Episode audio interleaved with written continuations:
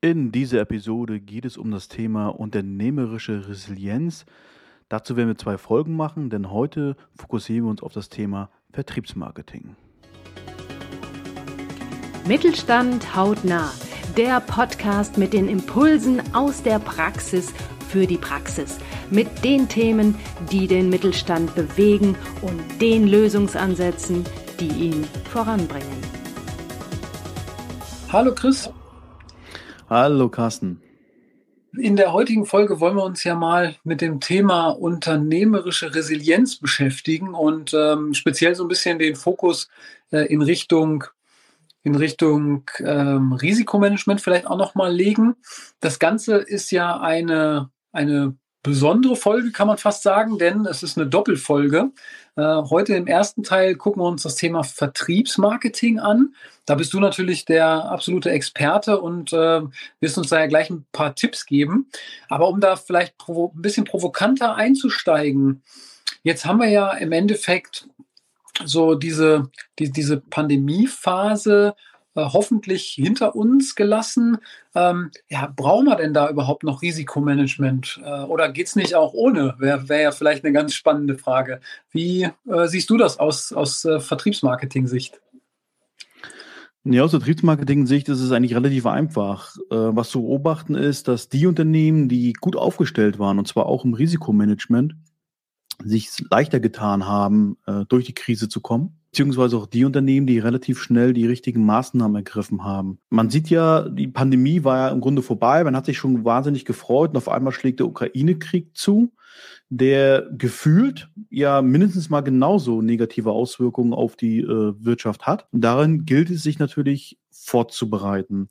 Und ja, lass uns doch einfach mal heute so ein bisschen so einen Schwerpunkt auf das legen, was im Vertrieb und Marketing äh, passiert, wie man sich dort tatsächlich so ein bisschen gegen Risiken äh, wappnen kann. Und mhm. ich würde ganz gerne da vielleicht beginnen und nochmal so ein paar Risiken zusammenzufassen. Was gibt es denn eigentlich überhaupt für Risiken? Und das kann man zum einen so ein bisschen aufgliedern in generelle Geschichten. Das wären aus meiner Sicht dann Dinge wie eine Marktentwicklung. Da gehören dazu verändertes Kaufverhalten, veränderte Kundenbedürfnisse, die Wettbewerbssituation ändert sich, meinetwegen durch, durch neue Mitbewerber, die auf den Markt treten. Dann haben wir natürlich den Bereich der Technologie. Das sind zum Beispiel neue Innovationen, die auf dem Markt erscheinen, aber auch Konkurrenzanbieter platzieren auf einmal vergleichbare Produkte, mhm. die aber vielleicht technisch fortgeschrittener sind oder günstiger sind. Aber auch, was häufig nicht auf dem Schirm ist, sind dann so fehlende Entwicklungsressourcen, die das Unternehmen dann hat, um entweder das Produkt anzupassen da spielt natürlich dann auch so ein bisschen die Produktentwicklung beziehungsweise der Einkauf eine Rolle, aber eben auch Prozesse, zum Beispiel Vertriebsprozesse anzupassen.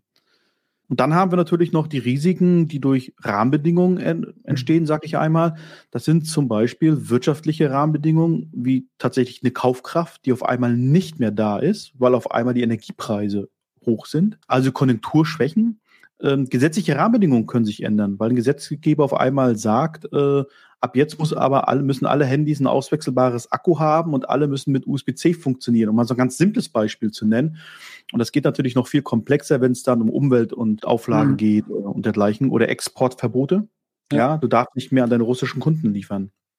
Letztendlich bilden natürlich auch gesellschaftliche Entwicklungen ein gewisses Risiko dar, nämlich die Anforderungen des gesellschaftlichen Wandels. Das sind so Dinge wie Klima, äh, auch Diversität, ja, äh, Dinge, die einfach nicht mehr vogue sind, ja, Produkte, die einfach nicht mehr zeitgemäß sind, sie zu verkaufen. Auch da bringe ich mal so ein ganz simples Beispiel aus dem Bereich Heimtierbedarf. Äh, Dornenketten sind in Deutschland verboten worden, vor einigen Jahren schon, äh, zum Wohle des Hundes. Ähm, in anderen Ländern ist das noch erlaubt. Und wenn du damit gehandelt hast und das nicht auf dem Schirm hattest, dann hattest du natürlich äh, viele auf dem Lager, musst gucken, dass du dich mhm. nach Belgien fährst. Und dann sind es natürlich so so externe Risiken noch wie eine Pandemie, äh, die dann auch auf Lieferketten einen massiven Einfluss haben, was ja dich auch immer im Marketing und im Vertrieb betrifft. Weil du hast auf einmal das Verkaufsrisiko, dass du einfach ähm, die Produkte oder die Angebote nicht liefern kannst, dass du die Produkte nicht fertigstellen kannst, dass du nicht montieren kannst, bist aber vielleicht sogar schon im vertraglichen ähm, Verhältnissen gebunden Mhm. Ja, das kann ja Konventionalstrafen nach sich führen, wenn dein äh, Abnehmer nicht dir entgegenkommt zum Beispiel. Du hast natürlich auch das Problem, dass ähm, du vielleicht doch Dinge nicht mehr los wirst. Ja, die du eigentlich schon verkaufen wolltest. Du hast das Problem, dass zum Beispiel für Marketingaktionen laufen schon Kampagnen und du machst Werbung für Produkte, die du nicht rechtzeitig ran schaffen kannst. Also das sind ja alles Dinge, ähm, die ein gewisses Risiko bilden. Und last but not least, das ist jetzt nicht unbedingt nur Marketing und Vertrieb, gibt natürlich immer noch das interne Risiko, dass du organisatorisch nicht gut aufgestellt bist. Zum einen, ich nenne das jetzt einmal hier, das Risiko, dass der Unternehmer oder der, der Geschäftsführer ausfällt und keiner weiß, was mache ich denn jetzt, wenn der Entscheider nicht mehr im Haus ist. Ja, also da kriegt irgendwann ein Unternehmer im mittelständischen äh, Betrieb einen Herzinfarkt und kommt nicht und hat auch keine Möglichkeit, fern Anweisungen zu geben, weil er irgendwo im Krankenhaus liegt. Wie gut bist du da aufgestellt? Das ist ein, ein wahnsinnig hohes Risiko, das in meiner Beobachtung ganz, ganz viele unterschätzen. Aber um den Bogen wieder zum Spannen, äh, zum Vertrieb und Marketing, hast du natürlich immer noch das Risiko, dass dein Vertriebssystem einfach nicht zeitgemäß aufgestellt ist. Und mhm. da würde ich jetzt vorweg schon mal so das Stichwort hybrides Vertriebssystem nennen. Was machst du eigentlich, wenn du aus welchen Gründen auch immer eine Pandemie oder eine Umweltkatastrophe äh, nicht mehr zu dem Kunden fahren kannst. Ja, ich nenne jetzt mal so ein bisschen die Flutkatastrophe im Ahrtal. Da war nichts mehr, der Außendienst fährt dann irgendwo mal hin. Ähm, der Außendienst konnte auch nicht durchfahren. Also selbst wenn er gar nicht in das Gebiet wollte, ja, sondern ich sag mal, umgangssprachlich in dem, was dahinter liegt, was vielleicht nicht betroffen war. Es waren ja allein im Ahrtal, glaube ich, 32 Brücken, die nicht mehr vorhanden waren. Das heißt, die Infrastruktur war einfach weggebrochen. Auf diese Dinge gilt es sich äh, einfach auszurichten. Und gerade mhm. wenn ich jetzt natürlich im Marketing und Vertrieb mir so ein bisschen das Vertriebssystem vornehme, dann kann ich jeden nur davon warnen, zu sagen, ach, ist die Pandemie ja vorbei jetzt drehen wir das mal zurück, so wie es gestern war, sondern da sollte man aus diesen Krisenerfahrungen äh, seine seine Learnings ziehen und das natürlich mitnehmen, um sich wirklich krisenfest aufzustellen. Hm. Ja, du hast ja eben schon auch sogar noch ein paar andere Risiken angesprochen. Es, es gibt natürlich nicht nur Risiken auf, ähm, den, auf der Seite Vertrieb, Marketing oder Einkauf, sondern äh, als Unternehmen muss ich ja im Endeffekt alle potenziellen Risiken mit abdecken. Also wenn ich eine eigene Produktion habe, muss ich da natürlich die Risiken bewerten für mich und abschätzen, äh, aber auch eben organisatorisch, personelle äh, Risiken und so weiter. Äh, aber auch, wo, wo, wo habe ich denn überhaupt mein, mein Gebäude zum Beispiel? Ne? Also ist das jetzt irgendwie in einem, in, in einem hochwassergefährdeten Gebiet oder ähnlichem? Also das ist sicherlich ein, ein noch etwas weiteres Feld. Da wollen wir jetzt ja heute auf, auf die Seite noch gar nicht eingehen. Mhm. Ja, als Beispiel kann man zum Beispiel, als Beispiel können wir noch nennen, äh, du hast immer ein gewisses Transportrisiko, was natürlich sich auch auf den Vertrieb auswirkt, wenn auf einmal die Ware nicht mehr zum Kunden gebracht werden kann. Äh, du hast ein, natürlich auch ein Zahlungsrisiko, auf das man sich vorbereiten muss, wenn der Kunde nicht zahlt. Ja. Ähm, und natürlich auch ein Produkthaftungsrisiko. Hm. Ja, also der Risiken gibt es ja eine ganze, ganze Menge. Aber wie gesagt, heute wollen wir mal den Fokus ein bisschen auf den Vertrieb äh, legen oder aufs Marketing legen. Da habe ich ja schon einiges genannt. Und wenn man sich jetzt sagt, ja, wie schütze ich mich eigentlich davor? Das wollte ich, kann man das wollte, einem, ja. ja. da wollte ich gerade einhaken, äh, ob du vielleicht noch so ein paar Impulse geben kannst. Wo, worauf kann ich da achten? Äh, wir können in, der, in dem zweiten Teil vielleicht ja auch noch mal ein bisschen ähm, ein paar Impulse geben, wie bewerte ich sowas oder wie kann ich sowas bewerten, rein von der Methodik. Äh, aber vielleicht hast du noch so ein paar Impulse für die, für die Zuhörer. Was kann ich tun? Ähm, vielleicht auch mit relativ einfachen Wortmitteln, um bestimmte Risiken zumindest zu reduzieren.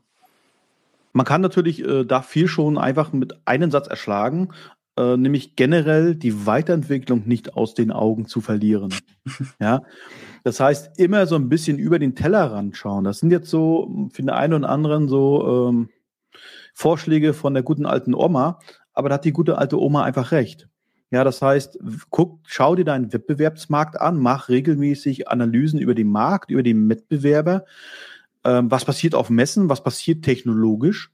Ist eigentlich mein Produkt, meine Dienstleistung, das heute noch top ist, aber ist das eigentlich noch zeitgemäß in fünf, sechs mhm. oder sieben Jahren? Weil du brauchst diesen Vorlauf, um letztendlich ja da innovativ entgegenzuwirken äh, wenn es nicht heißt, ähm, du wirst nicht mehr gebraucht. Hm. Man sieht jetzt als Beispiel Airbnb. Das hat ja die Hotelbranche massiv überrascht und hat auch massiven wirtschaftlichen Schaden bei den Hotels erstmal angerichtet. Ja, die waren also völlig äh, unvorbereitet, sind die getroffen worden. Wenn ich mir die deutsche Autoindustrie anschaue, auch da glaube ich ja, als ob das Elektroauto von heute auf morgen da war. Freitag war die Welt noch in Ordnung und Montag stand auf einmal mhm. Elektroauto auf. War ja auch nicht so. Ähm, also diese Entwicklungen waren ja zu erkennen. Mhm. Und darauf muss man einfach achten. Dann, was das Marketing und Vertrieb betrifft, ist natürlich zu schauen, wie vermarkte ich meine Produkte, wie kommuniziere ich heute mit Kunden, ist mein Kommunikationsverhalten eigentlich synchron dem Kommunikationsverhalten und den Kommunikationserwartungen meiner potenziellen Kunden? Ähm, bin ich digital genug oder bin ich schon zu digital? Ja, du kennst ja mein mhm. Lieblingssprichwort ist digitalisieren, ohne die analoge Bodenhaftung zu verlieren, weil du musst natürlich heute Produkte und Lösungen für die Kunden anbieten, die sie heute nachfragen aber dich im Grunde schon mit den Lösungen der Probleme von morgen beschäftigen. Und da ist ein ganz, ganz wichtiger, ganz konkreter Punkt. Schafft euch hybride Marketing- und Vertriebsmix. Ja, verschafft mhm. euch hybride Vertriebsstrukturen. Es gibt eine sehr interessante Untersuchung ähm, der RU-Uni Bochum zum Thema ähm, ja, äh, virtuelles Verkaufen. Da haben sie mehrere tausend äh, Unternehmen befragt aus wirklich fast allen Branchen. Also wirklich ein guter Mix, ist sehr, sehr präsentativ, diese Umfrage. Ich, wir verlinken die einfach auch mal in den Shownotes. Äh, dort ist festgestellt worden, dass die Unternehmen, die sich hybrid aufgestellt haben, die virtuell verkauft haben, deutlich, deutlich besser durch die Krise gekommen sind. Mhm. Nahezu 97 Prozent dieser Unternehmen geben an, ihre Vertriebsziele trotz Pandemie erreicht zu haben.